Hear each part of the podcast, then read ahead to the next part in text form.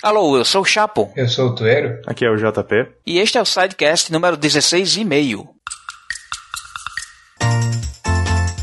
O dia 21 de fevereiro de 2016 marca os 30 anos de The Legend of Zelda. É muito tempo e muita coisa aconteceu nessas três décadas. Neste sidecast, nós vamos rememorar 30 momentos, sejam de partes dos jogos, de repercussão, ou de anúncios, ou mesmo de experiências pessoais. Afinal, é tudo isso que compõe todo esse tempo de história e faz de Zelda algo especial e querido até hoje. Então, lembrando as regras do sidecast, nós teremos apenas 30 minutos após o sinal, o que vai dar aí um minuto por cada momento. Esgotado esse minuto, o raciocínio deve ser rapidamente fechado para irmos para o próximo. Então, sem mais delongas, vamos começar.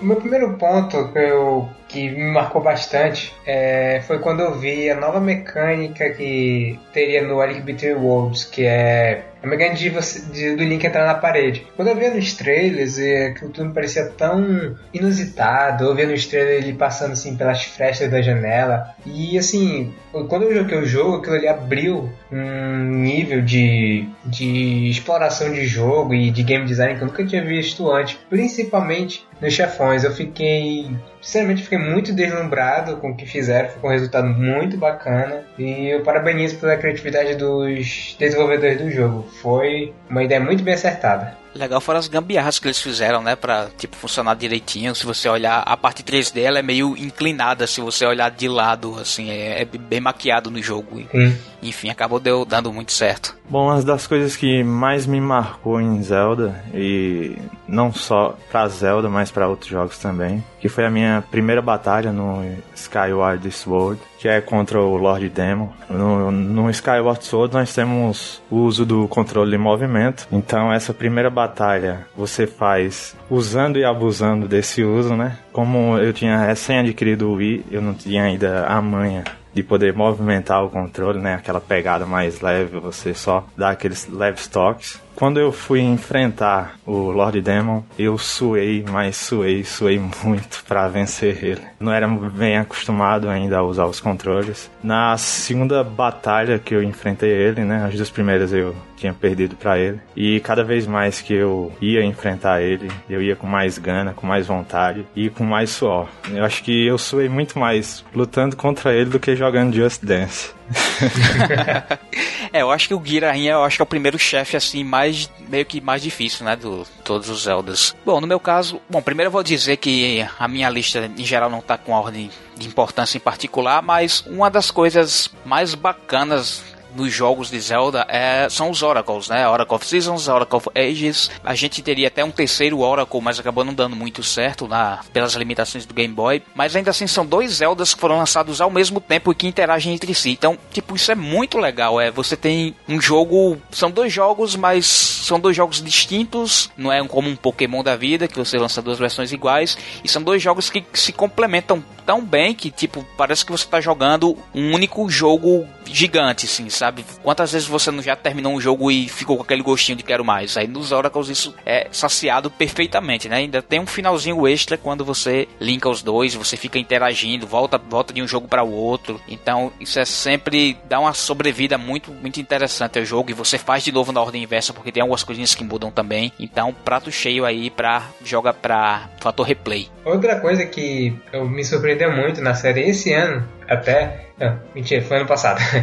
É, quando eu tava jogando o primeiro Zelda, foi o inventário dele. Eu pensava quando eu joguei nas primeiras vezes, é, sem ter zerado, eu achava que ele ia só o escudo, espada, alguns itens tipo bomba e, e o jogo ia ser só isso, mas não. O inventário do primeiro Zelda é, é, tem muita coisa e são vários itens que fazem mil e uma coisas. Isso porque estamos falando de um jogo que saiu logo depois do Super Mario Bros. Ou seja, eram jogos com aquela limitação naquela época e nós já tínhamos um jogo com um inventário desse tamanho. Acho que a gente comentou isso no podcast do, do Zelda 1, né? Que uhum. pra época realmente era um inventário assim espetacular, com uma diversidade de gameplay considerável. Bom, minha segunda coisa mais marcante em Zelda foi no meu primeiro Zelda, né, o Ocarina of Time, que foi quando eu cheguei no Lolo Ranch, que tocou aquela música, e essa é uma música que traduz e resume para mim o que é Ocarina of Time, que é aquele sentimento mais simples, mais simplório e até mesmo inocente do jogo em si. Então eu gosto muito de escutar essa música, não só na versão original, mas a versão or orquestrada dela. E engraçado que uma vez eu coloquei ela naqueles cheats do Orkut que você colocava a música, quem entrasse no seu perfil escutava sua música, eu coloquei ela. E uma vez um cara, ele me abordou no próprio Orkut para comentar sobre a música, perguntar de onde era, de onde e tudo mais, porque segundo ele, ele estava num dia estressado e ouvindo essa música acalmou os ânimos dele. É uma, é uma canção de domar cavalos, né? Pona Song, né? Do, do rancho. e funcionou com o cara, ok. E às vezes até eu usava ela para dormir. Ela é muito tranquila, cara. Relaxante. Bom, um aspecto que eu sempre gostei muito em Zelda é que você tinha uma série de jogos, mas você não tinha uma ligação muito clara entre esses jogos. Existia aí pela internet várias discussões de cronologia. Eu nunca fui muito fã, nunca participei tanto. Eu gostava mesmo era de pegar qualquer jogo que eu quisesse na ordem e não me preocupar em ter que linkar um com o outro, fazendo trocadilho com o link. Ah. Mas em 2011, né, com os 25 anos, né, justamente para essa parte comemoração da série, né, é, a Nintendo acabou ouvindo os fãs e lançando a cronologia oficial. Tem algumas coisas meio duvidosas, etc. Mas, enfim, legal, uniu os jogos jogos, mas ainda assim ela é meio que, entre aspas, descartável. Você pode continuar jogando cada jogo independentemente, na ordem que você quiser, você não vai se prejudicar com isso, você pode juntar o quebra-cabeça depois, porque as ligações são meias que, que por fora da, da, do jogo em si, né? Você vai ligando umas coisas com outra, então eu acho isso muito interessante, dá sempre a liberdade para eles continuarem fazendo jogos sem precisar se prender muito a cronologia. Até porque são lendas, né? São lendas, então eles não se apegam muito a detalhes Thank you.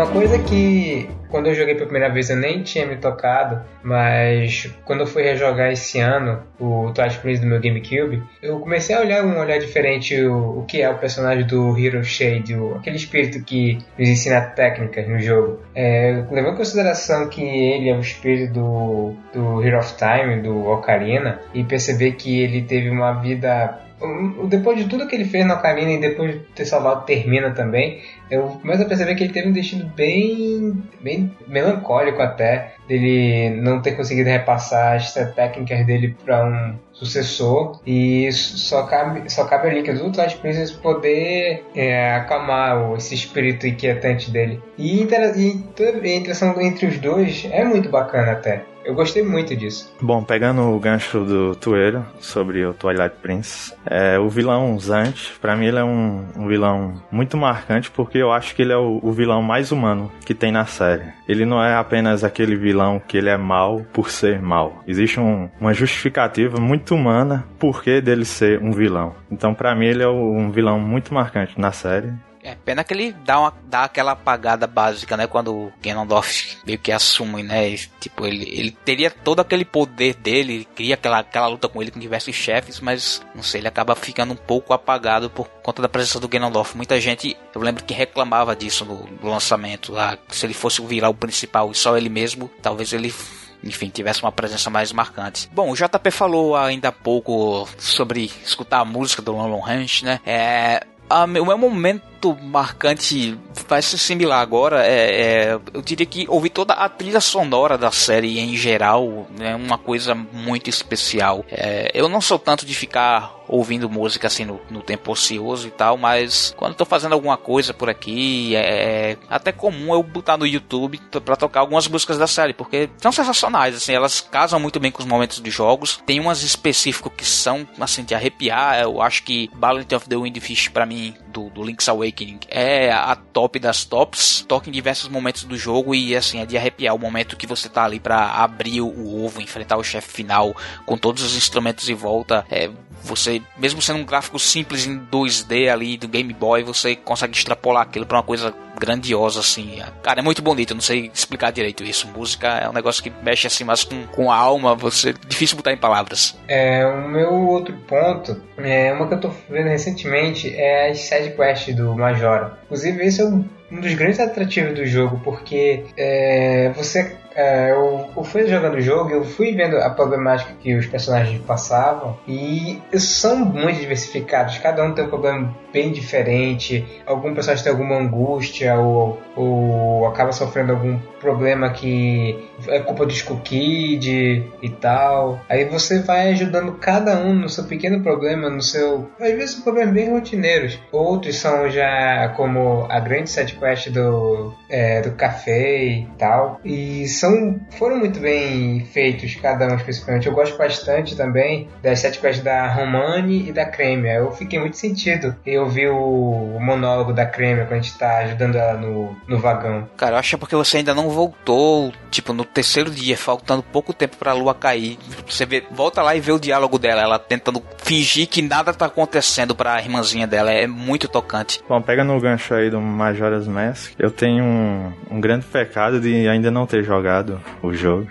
é um pecado mesmo. Ih, rapaz, tem que corrigir isso aí, hein?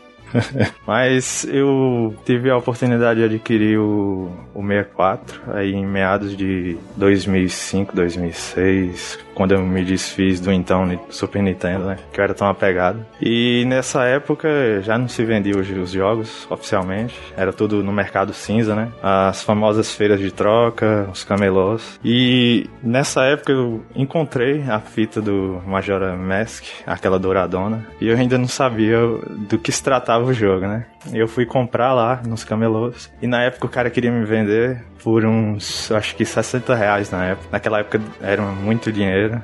Eu não pude comprar, acabei comprando outra fita, porque era muito caro, e eu fiquei sem descobrir a série antes. Só vim descobrir muito tempo depois, aí já quando eu tinha adquirido o, GameCube. Bom, eu vou falar sobre Majora também. Meio que o Tuero falou é, é, sobre as side quests, né? É, realmente são sensacionais, e eu diria que maior do que as side quests, envolvendo as side quests e a quest principal, a gente tem um, um, um clima misto no jogo. A gente não vê, é, é, não é tão literal a dualidade que a gente vê no Majora's Mask, como a gente vê em outros jogos como Twilight Princess ou A Link, to the Past e tal, que você tem aquela temática de claro ou de claro e escuro, de luz e trevas, mas se a gente for analisar a questão do, do, sentimento do jogo, ele tem uma dualidade muito grande, assim, de parte das pessoas elas têm uma esperança muito grande, parte, parte delas está numa uma tristeza, numa desolação, ou mesmo numa negação, né? O pessoal faz muito aquela analogia com, até com a questão de teorias de estágios do, do luto, etc. Mas é impressionante, porque é um cenário de, de fim do mundo e aquilo acaba sendo muito bem representado. Você pega personagens que estão remotamente ali NPCs terciários, quaternários, e o cara tem uma falazinha que ele tá ali no final do terceiro dia preocupado, com medo que a lua vai cair, e tem outro que não quer acreditar. E isso deixa o jogo muito mais meio que realístico, sabe?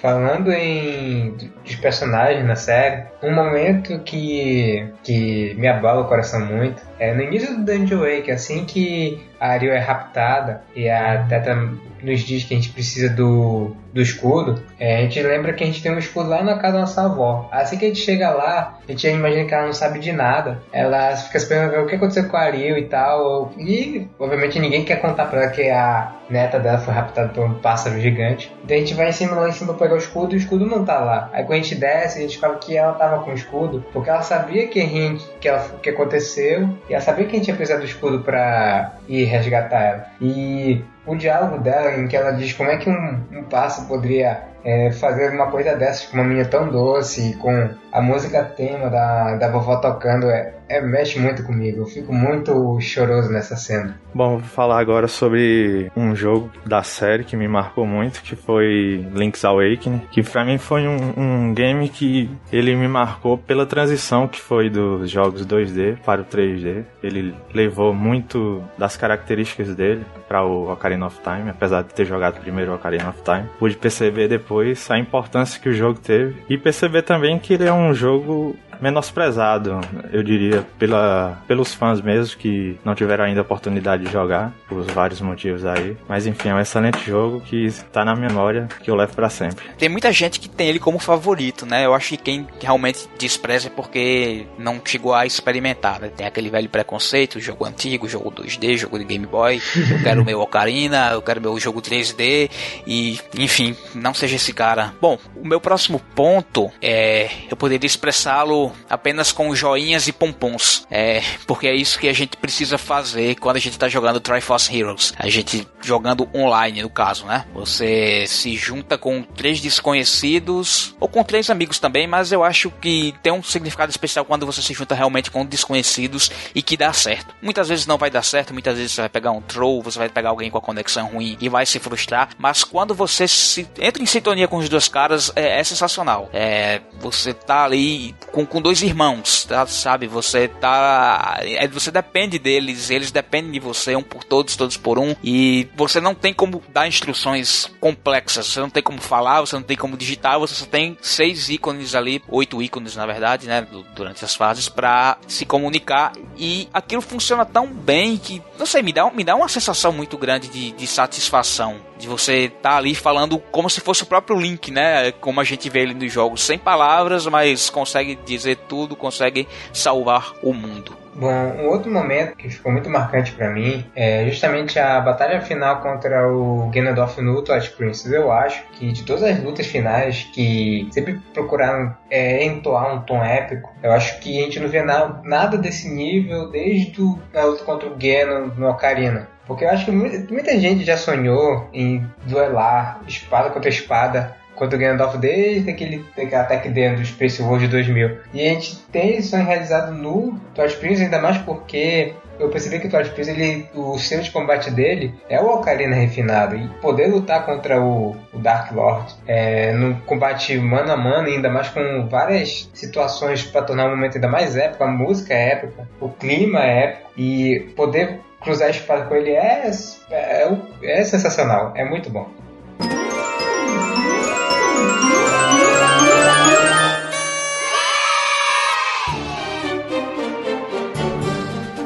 Bom, agora eu vou falar um pouco sobre uma característica da série que eu gosto muito e que eu espero que nunca acabe, que é você pensar um pouco fora da caixa, né? A Zelda, tipo, por exemplo, te dá um item te dá uma nova mecânica de como você usar o item e você aprende a usar, só que o jogo te faz repensar inúmeras maneiras de você usar aquilo, em, seja em outros lugares, em outras dungeons, de outras formas, com outros NPCs. Então eu sempre tento convencer uma pessoa para jogar a série usando esse argumento, esse artifício do jogo. E eu sempre uso o exemplo do puzzle do mapa do Phantom Hourglass? Isso, do Phantom Hourglass, que você tem que carimbar dois mapas e você só faz isso fechando o DS. Que você nunca faria isso jogando, né? É, eu acho que puzzle também para mim é o que define principalmente o gameplay de Zelda e é o que me faz me apaixonar assim pela, pela série. Bom, meu próximo momento, existem momentos especiais antes mesmo do jogo chegar nas mãos da gente, sabe? É, é o momento que aquele Zelda é anunciado pro público. Tem momentos assim, eu acho que o mais icônico para de,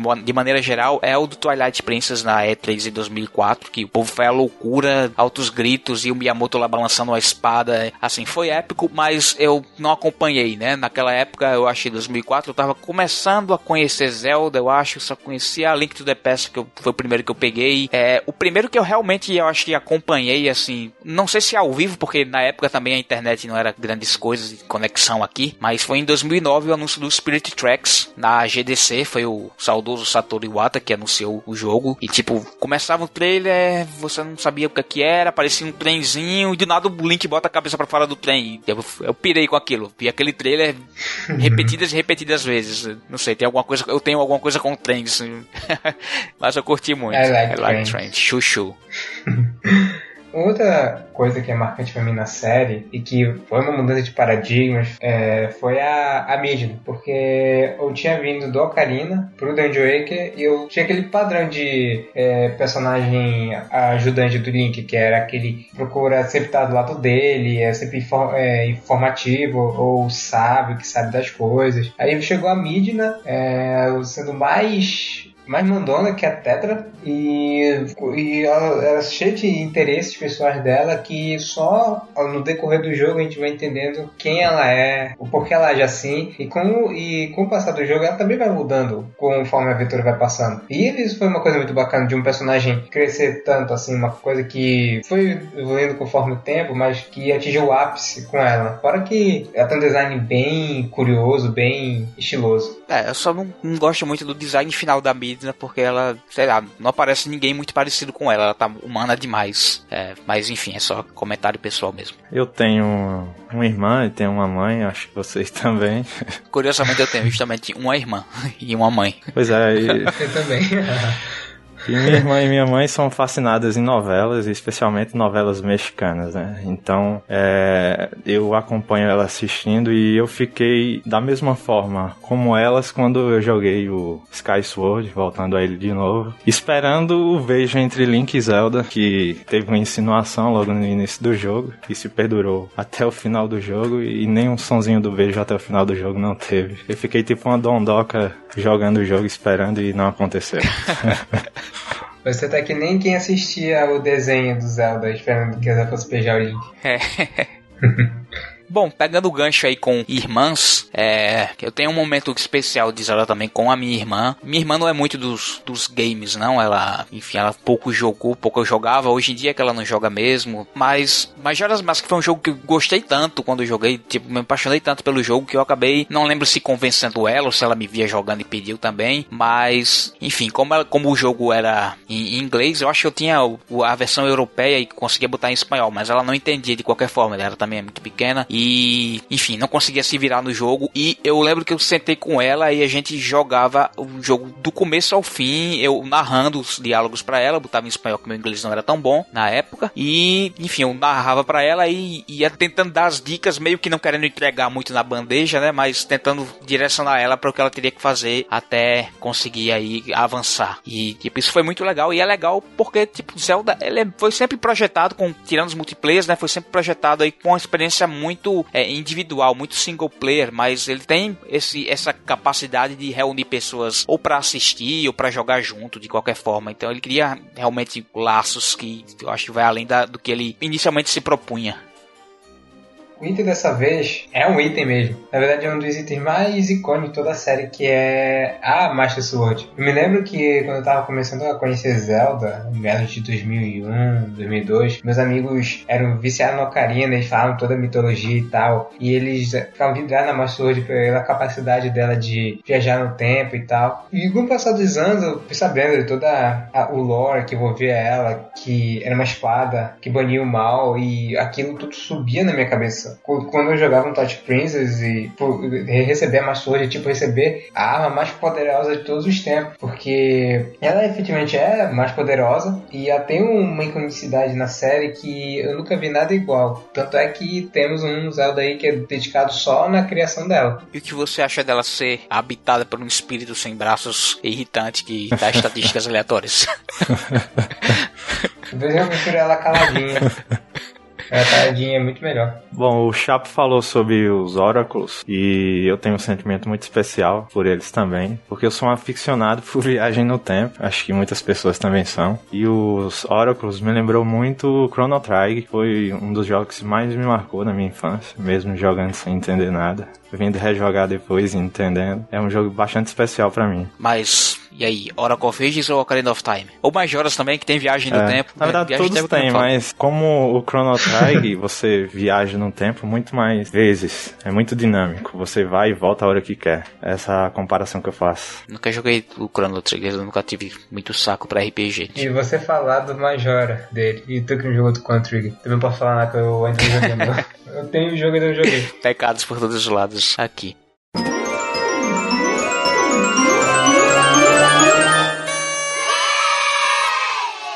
O meu próximo item, ele é meio que um item de gameplay e muita gente talvez até vá me xingar desse de estar tá colocando isso na lista dos 30 top momentos, sei lá, dos momentos memoráveis que a gente conseguiu lembrar aqui, mas eu gosto muito do Silent Realms do Skyward Sword. É, na verdade, não só deles, mas de, de maneira geral, de todas as partes de stealth de, de Zelda. É, de você ter que se, se esgueirar por um, um, lugar e desviando dos inimigos, sem, sem ser o poderosão que sai metendo a espada e tudo e consegue chegar lá sem dificuldade. Eu acho que é mais difícil, é um pouco mais tático, mas também não exageradamente. E, enfim, eu gostei até do, do Templo do Rei do Oceano lá do, do Phantom, do Phantom Hourglass, então vamos chegar duplamente. Eu gostei da Tower of Spirits também do Spirit Tracks, que pra mim é talvez a melhor dungeon da série. Mas o Silent Realm do Skyward Sword tem algo a mais que é o clima de tensão absurda que você tem naquele negócio. Você realmente fica trancado, sabe? Com, com medo daqueles, daqueles negócios bizarros lá, daqueles guardiões. É, é tenso e é muito bom. O meu penúltimo item é algo que algo que na série Zelda veio se tornando bastante recorrente, que é a partir dos 3D, que é a exploração de um campo maior. No caso, nós tínhamos a Epona para andar pelo campo de Hyrule. E no The Wind Waker, já que o jogo já dá uma uma, um giro de 360 graus, nós vamos para um ambiente todo marítimo e nosso meio de transporte é o barco para a gente, nave, a gente velejar é, por esse enorme oceano. É, eu confesso que por várias vezes eu ficava assim, a gente chegar ao ponto A ponto B, eu ficava só admirando o cenário. Eu ficava vendo a transição de tempo no céu, via o céu se pôr, o sol se pôr, o sol nascer, é, eu via as ilhas ao longe, eu via o tempo fechando para criar uma tempestade e eu eu tinha um, uma tranquilidade enorme só de apreciar isso. É uma coisa meio besta, meio simplória, mas é, é, um, é, é uma das coisas que mais é, me acalenta quando eu estou jogando Dungeon Wake. Pra mim também ocorreu isso, tanto é que quando eu jogava eu nem acionava o vento, deixava o barco ir bem lentamente até o próximo lugar. Poxa, com o vento no Wind Waker é normal já era lento, cara. Tem um NPC especial para mim no Indie Wake, que é o Garoto Catarrento, que você vê logo no começo do jogo. Ele é um NPC que me desperta muita nostalgia da infância. Eu tive uma infância muito humilde, então as maiores diversões eram na rua com os amigos, com diversas brincadeiras, seja jogando peão, soltando pipa, jogando bila. Acho que na sua região provavelmente os nomes vão ser diferentes daqui. Então sempre tinha aquele moleque, aquele amigo que tava gripado, mas de forma nenhuma ficava em casa para recuperar da gripe. então, é, contagiar os moleques tudinho, né? Era. Então esse personagem é muito nostálgico pra mim. Aqui você vê de tudo, hein, Zelda? Eu acho que ele tinha aquele, aquele hábito horrível de correr até, até a gente e se esbarrar na gente pra passar. Só que você vê catarro provocando nostalgia. Bom, eu gostaria de falar agora de um outro anúncio de jogo. Esse é mais recente, esse também é bem especial, que foi o anúncio do Majora's Mask 3D. Ele foi feito em novembro de 2014 e tem uma série de significados por trás dele, né? Primeiro a gente tem uma o que parece ter sido uma tendência da Nintendo a passar a ouvir mais os fãs, não sei se é exatamente isso, mas enfim, ficaram fazendo muita firula, muito doce, negando, fazendo mistério, para no final jogarem a bomba assim do nada logo no começo de Nintendo Direct. Bom, todo mundo foi a loucura. Eu cheguei um pouquinho atrasado pra Nintendo Direct, eu, eu, lembro desse dia, e quando eu cheguei lá no chat da equipe, tava os caras dizendo, ah, eu fui perguntar, ah, o que aconteceu até agora? Ah, anunciaram Majora's Mask 3D. Eu fiquei, não, não. Eu fiquei meio incrédulo, não. E outra coisa tocante é que, bom, esse foi o último, para sempre, o último Zelda anunciado pelo Iwata, né? Depois, de, depois desse, eu não lembro nem se teve outro Nintendo Direct com ele. É, e aí ele veio a falecer em 2015, e aí um ano depois a gente veio ter um novo Nintendo Direct Direct com um novo anúncio de um, um relançamento, digamos assim, de Zelda, que foi o Twilight Princess HD e foi com o Red, porque infelizmente o Iwata já não estava mais entre nós. É, bem tocante. Bom, falando de tocante, o momento mais marcante para mim na série é justamente o final do Dungeon em que nós temos o, o a fala final do rei, a mensagem que ele quer repassar para Zelda e para o Link. Que ele basicamente faz um, um apanhado geral de tudo que ele tentou fazer e como ele percebeu que tudo que ele está fazendo era basicamente viver do passado, como Ganondorf. E essa mensagem é muito tocante, ainda mais com o tema do Caixa de Hyrule tocando tão lento, tão melancólico, é que isso é como se fosse uma mensagem, uma metalinguagem pra série em si. É como se ele estivesse falando pra gente, pra gente não ficar vivendo só dos grandes Zeldas que já teve, mas sempre dar oportunidade e, e deixar que novas ideias floresçam, que coisas novas possam vir. Não fique se refém do passado. Deixe que o futuro germine como ele tem que ser. Quando eu vi aquilo, eu fiquei. Nossa, eu, de primeiro não percebi isso, eu achava só que tava dando adeus, mas conforme eu ia rejogando, eu percebi a, a mensagem por trás disso, eu fiquei, nossa senhora, nossa senhora. Importante essa mensagem logo no jogo que foi o primeiro a causar o estranhamento, né, pelos gráficos, assim, o, o novidade, fator novidade, assim, explodindo na sua cara. É uma metalinguagem, né? os desenvolvedores falando com os jogadores. Bom, minha última mensagem, na verdade, é uma grata surpresa, e ainda está sendo uma grata surpresa, que é o desenho animado do Zelda. Está sendo lançado todo sábado pelo nosso site. E eu fui assistir o desenho, já tinha visto nos comentários das outras pessoas, né? Que é horrível, que não vale a pena, é perda de tempo. E eu fui pela zoeira, e pela zoeira eu tô me divertindo muito com a série. Eu acho que você e todo mundo, na verdade. Eu também vi, vi ah, bora ver qual é desses desenhos, fiquei vendo, até que é divertido. e realmente, é, eu achei quem fala que era ruim, eu acho que não, não entra no clima dos anos 80, sabe? É, o desenho é zoeiro, é simplesinho mesmo, mas é, era a natureza das coisas naquela época, cara. Não dá pra esperar muito também. O orçamento provavelmente também não era grande coisa. Enfim, dá pra se divertir sim, tem umas coisas loucas, interessantes, tem umas coisas meio toscas também, mas faz parte. Bom, o último item aqui foi o eu fiz, acho que questão de deixar por último, é o maior significado para mim dessa série. Esse item se chama zelda.com.br, né? Tô aqui nessa bagaça, tô fazendo acho que 10 anos agora esse ano, desde que eu entrei lá, criei minha conta no fórum, na época que o site não era tão ativo, passei a ser usuário do fórum ativamente, depois entrei para moderação de lá, administração, enfim, acabei entrando pelo site, tô aqui hoje produzindo conteúdo é, fazendo podcast, escrevendo textos, etc. Produzindo todo tipo de conteúdo de fã para fã. A quantidade de amigos que eu fiz nesses, nesses anos todos também. Tipo, eu se não fosse por Zelda, eu estaria num lugar muito diferente hoje em dia. Não sei se para melhor ou para melhor ou para pior, mas ah, com certeza seria para pior. É, foram muitas aventuras vividas dentro dos jogos e fora dos jogos. Então, é uma série, isso mostra o quanto a série é especial, o quanto a gente se une como fãs, é muito além do do joystick, muito além daquele momento ali sentado no sofá com o controle na mão. Então, é isso aí, caras. 30 anos e que venham mais 30, que venham 100 e, bom, continuem fazendo aí Zelda até onde der, sempre com o padrão de qualidade que a gente conhece.